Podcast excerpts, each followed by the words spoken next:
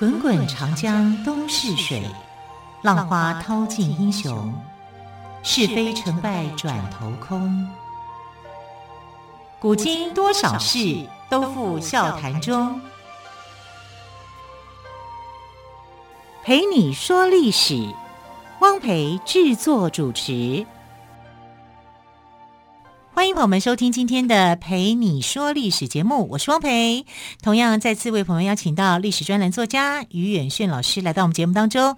老师好，主持人好，听众朋友大家好。好，老师，我们要延续昨天的白羊座的故事哦，因为现在刚好是白羊座的时节。那么，老师，昨天呢，我们谈到了宙斯派出了使徒之神赫尔米斯赫密斯来帮助涅斐勒，结果有成功吗？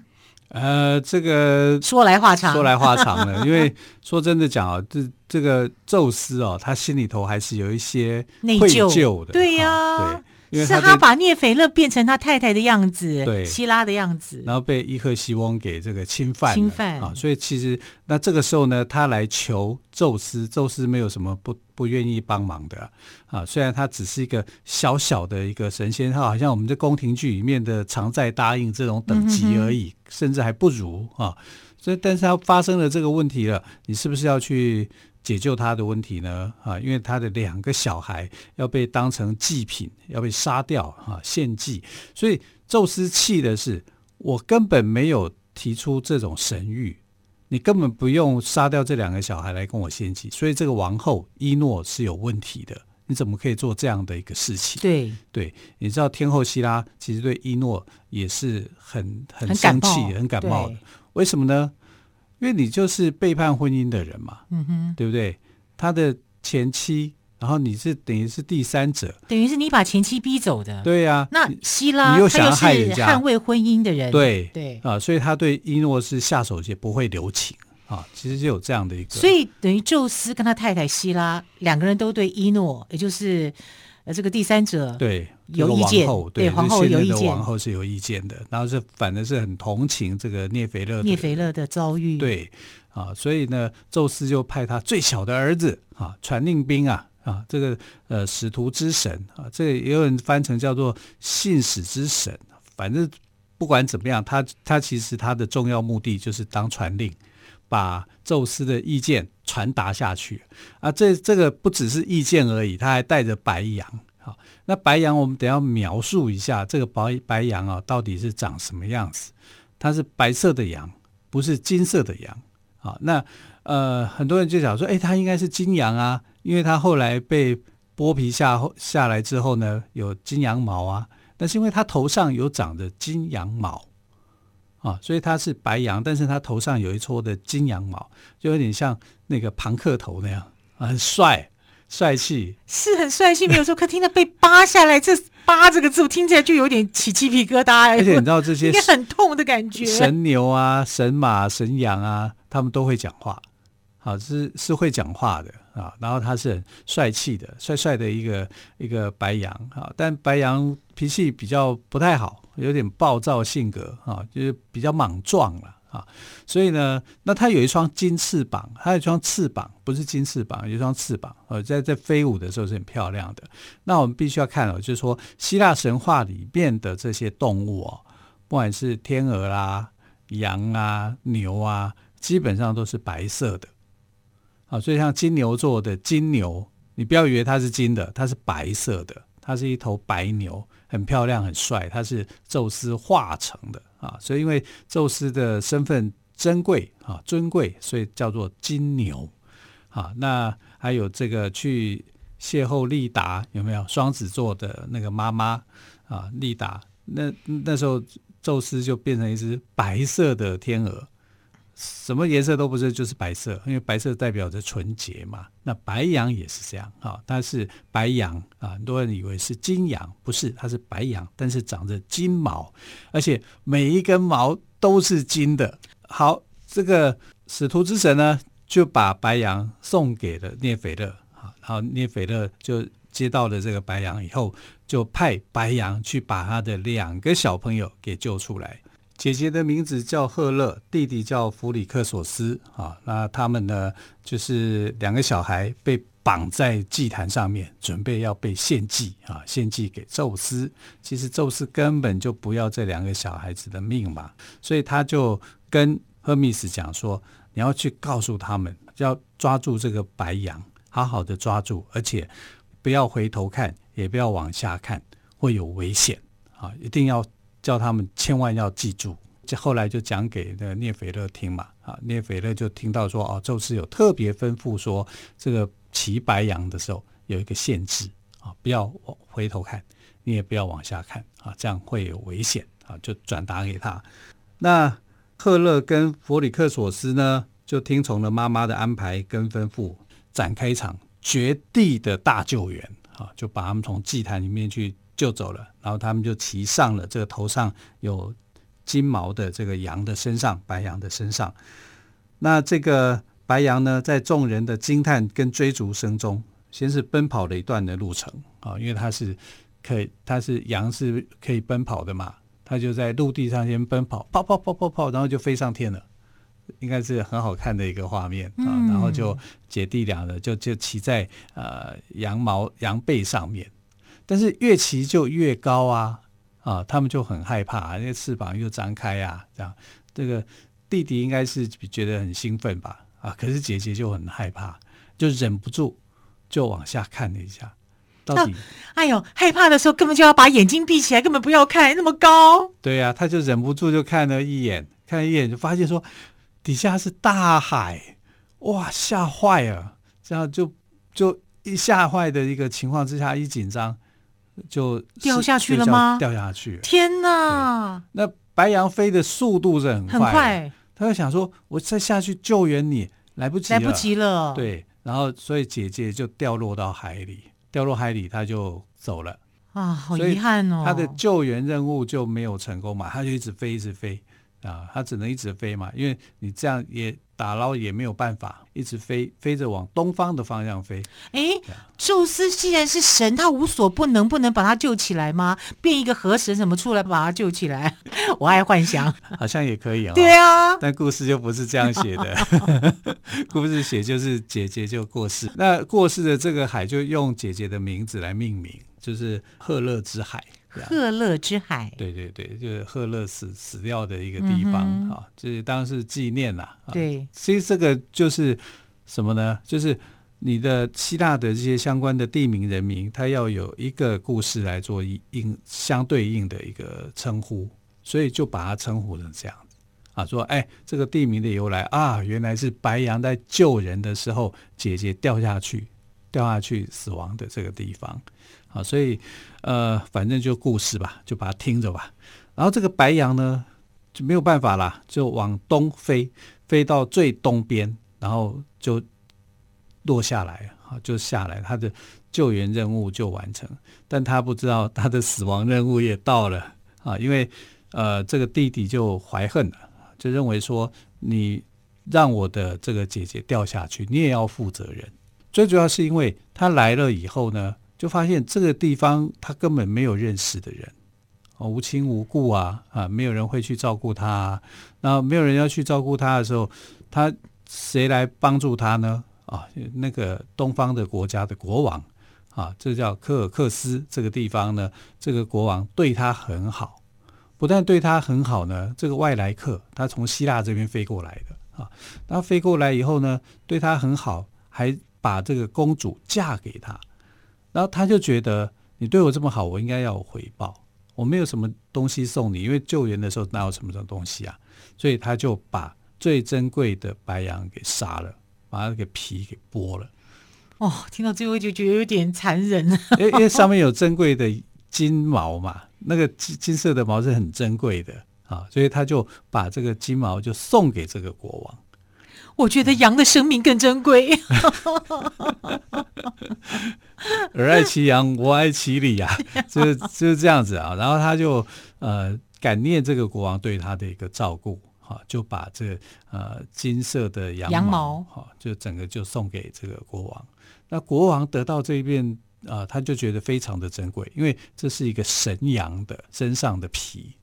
啊，所以就觉得它非常的特殊，所以呢，哇，那一定要好好保存。对呀、啊，那因为他信仰战神阿瑞斯，他就把这个金色的羊毛就献给阿瑞斯，阿瑞斯就给他一个神谕，就说这个金色的羊毛呢，存在的时候你就存在，不见的时候你就不见，你们命运是绑在一起的啊，所以他就非常看重这个金色的羊毛。啊，从此以后呢，就把这金色羊毛放在一个纪念阿瑞斯的一个地方啊，祭坛上面，而且还派了一个龙去看守它。所以这个金色的羊毛就后来就变成了传奇。对西方的这个希腊，希腊在西边，西边的这个希腊呢，就在幻想着东方有一个国家带着这个金色羊毛，一个金色羊毛的传奇。这个金色羊毛在他们的这边的看法里面。代表的是宝藏的意思。好，这样听下来哦，这对姐弟呢，姐姐赫勒掉落的速度跟金羊毛的速度都非常的快，已经来不及回头救援。赫勒就这样沉没在大海中。赫勒坠落的这片海域被希腊人称为赫勒之海，而骑在金羊毛身上的弟弟弗里克索斯则来到号称是希腊世界最东边的国家科尔基斯国。那么。弟弟弗里克索斯来到这个国家，又会发生什么样的故事呢？我们就休息一下，稍后再请岳勋老师来告诉我们。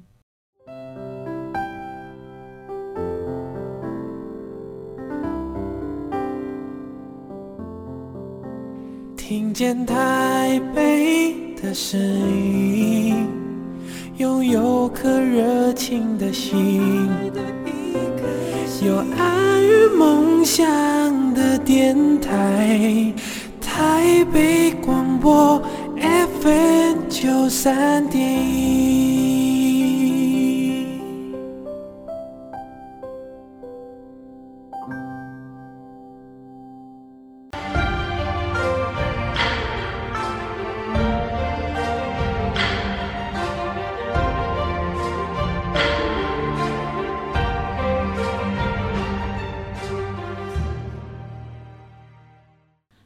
你说历史节目，我是汪培。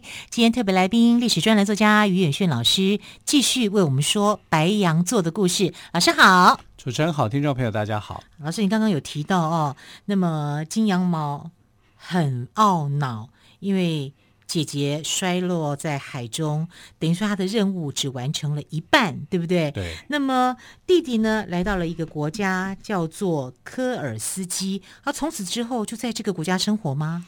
对，他就在这个国家生活，然后这个呃金羊毛就变成了传奇、嗯、啊。因为白羊啊，它其实就是一个很无辜的啦，它是会讲话的。这个呃希腊神话里面神兽吗？对啊，神兽啊，这不管是牛啊、马啊、羊啊，基本上都会讲话。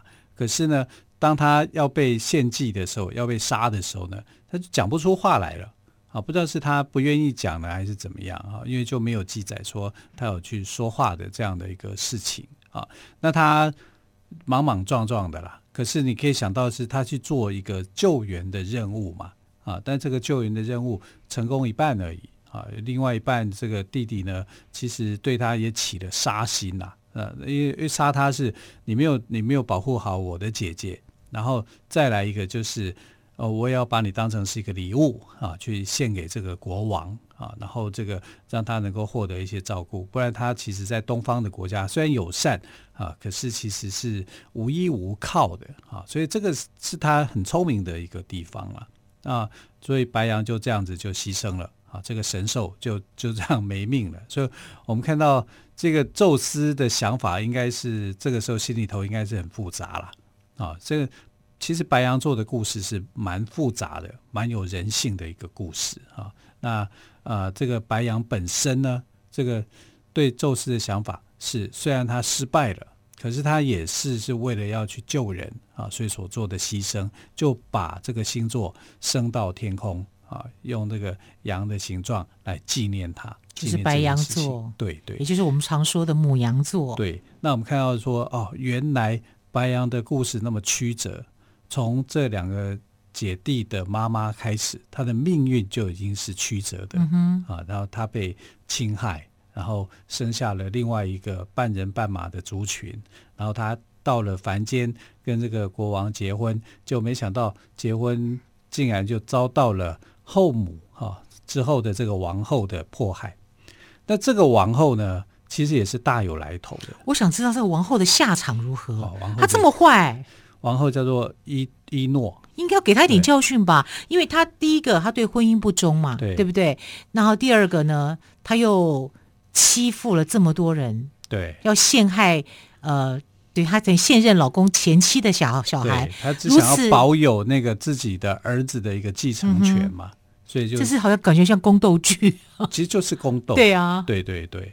但你知道吗？天后希拉非常讨厌他。一来就是你是第三者啊，虽然是你是第二任的王后，但你是第三者啊。那个国王喜欢上第三者，这个对他这个婚姻的保护者来讲，这个就不合法、不合理啊。就是他是站在这个聂斐勒这一边，聂斐勒这一边的，而且聂斐勒。再怎么样的都算是他的恩人哦。聂斐勒是希拉的恩人，对呀、啊，因为他当初他是化成他的希拉的形象，他、哦、被伊克西翁所侵害的侵害对。对，那如果是真的希拉上来，当然希拉如果上来的话，那个伊克西翁也没有办法害到他，嗯、因为他就是神明。对呀、啊，因为希拉有法力呀、啊。对呀、啊，那你伊克西翁是凡人而已。啊，所以，但不管怎么样，这也算是救命嘛。是啊，所以他也算是把他当成是恩人。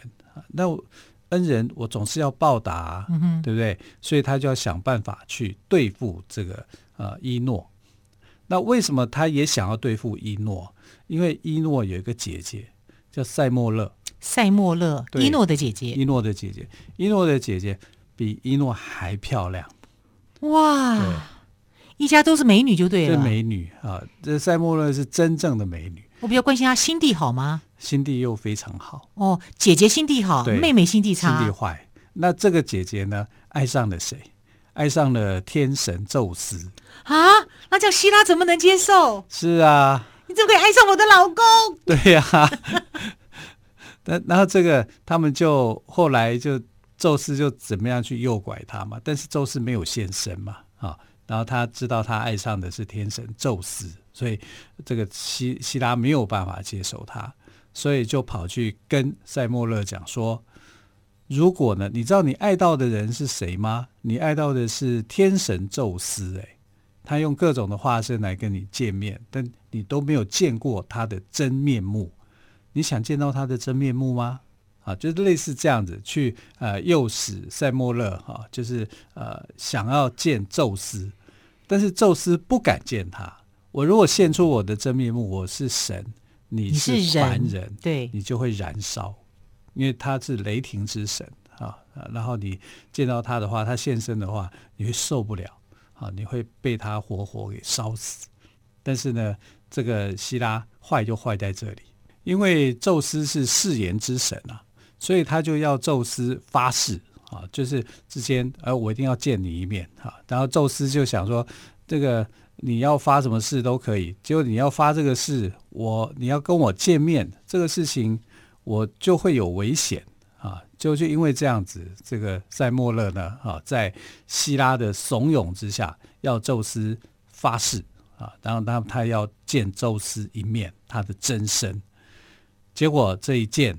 就不得了了，熊熊烈火就来了，对不对？但问题是，因为凡人不能看到神。对呀、啊，但塞莫勒这个时候已经怀孕了，嗯哼，她已经有了小孩了啊，但是小孩没有成型啊。然后在烈火当中，这个小孩啊就被烧死了，连同这就等于一尸两命的意思。听着还是令人难过。对，但是呢，呃，宙斯很聪明啊，他就从这个血脉里面把他的一块肉血肉。啊，取出来，放在他的大腿里面，藏在他的大腿里面去抚养长大。所以后来这个再生的孩子哦，他就变成他不是凡人了，他变成神了，神了，因为是宙斯亲自所生。对对对，从宙斯身上出来的。对，没错。所以他从大腿上面生出这个孩子，啊，这个生出来的孩子就是后来的酒神戴奥尼索斯。所以戴奥尼索斯的妈妈。啊，他如果要叫伊诺的话，要做阿姨。嗯哼，啊，这个伊诺阿姨就就很坏啊。然后所以这个赫莫勒塞莫勒呢，先被希拉给处理掉。处理掉以后呢，他就好，你已经反正你就是大火烧死了。然后之后呢，他就来处理这个伊诺，因因为伊诺也是他讨厌的。啊，所以他就啊、用毒计啊，反正这个希拉哦，真的当然是最狠女人心嘛，也不能这样讲啦，就是他就是讨厌哈伊诺，所以就把伊诺给逼疯，然后把他的小孩也给逼疯啊。一诺的小孩，一诺生了两个孩子，不是吗？啊，所以他就把他的孩子给全部都给逼疯了。然后就就是我觉得你们都不应该活在这个世界上。坏透了，所以你们一家子都要呃全部赶尽杀绝的意思啦。而且怎么样杀法？就是一诺亲自把他的小孩给杀掉，就发疯了。妈妈把自己的孩子杀了，因为他疯了嘛，他不知道自己在干嘛。对，他就是这样，不知道自己在干嘛。天后希拉呢，就报复了塞莫勒，也报复了这个伊诺。啊，啊，报复伊诺还有点道理啊。其实塞莫勒就非常的无辜了。那但是他们这个家族。几乎都被这个希拉给歼灭了，因为希拉觉得你们都喜欢别人的老公，这是我所不能容忍的。所以白羊座的后来的这个故事，王后是没有什么好下场的。那金羊毛有没有什么后续的？当然有啦，因为东西两方希腊人就在想说，有一个传说的故事，有一个国王的孩子。到达东方世界，这个东方世界是非常有钱的，而且很繁荣的。里面最大的宝藏就是金羊毛。好，所以在希腊的国度里面就有一个说法：谁能够得到金羊毛，谁就能够得到天下。类似这样的传说。所以那时候就有一个这个所谓的英雄叫伊阿宋，伊阿宋也有人翻译成为叫杰森，然后他就是要夺回。他的这个王位，因为他的王位现在由他的叔叔在继承，啊，所以他要去拿到这个金羊毛的话，他的叔叔就会把他的王位还给他。嗯、所以呢，他就号召了希腊的各地的英雄，打造了一艘船，叫阿尔戈号。阿尔戈号呢，就浩浩荡荡的啊去穿过海洋。哎，那个时候是白羊是用飞的啊，很快就到达。那他们没有这种工具。没有飞行的工具，又只能够船这样过去，然后就在船上面经过这各种的重重的考验，对啊，很多的险阻，包括像海妖啊会去迷惑，唱歌给他们听，好不容易哈、啊，就是呃有一段的冒险里程，那这一段呢就叫做寻找金羊毛啊，这个历程就是呃变成希腊神话里面呢仅次于。木马屠城记，对，特洛伊战争，没错，特洛伊战争的一个很有名的一个故事。好，希望有机会再继续听岳远轩老师来为我们讲这个寻找金羊毛的故事哦。好，这一次呢，岳远轩老师特别跟我们说白羊座的故事，让我们知道宙斯呢看着金羊毛这头神兽，任务虽然没有算达成，但至少救下姐弟中的其中一人，也就是弟弟。宙斯呢就把金羊毛的形象。升到空中当做纪念，白色象征纯洁，所以天空中就有了我们现在所熟悉的白羊座。好，非常谢谢岳轩老师连续两天为我们说白羊座的故事，老师谢谢喽，谢谢，亲爱的朋友，我们就下个星期一再会，拜拜。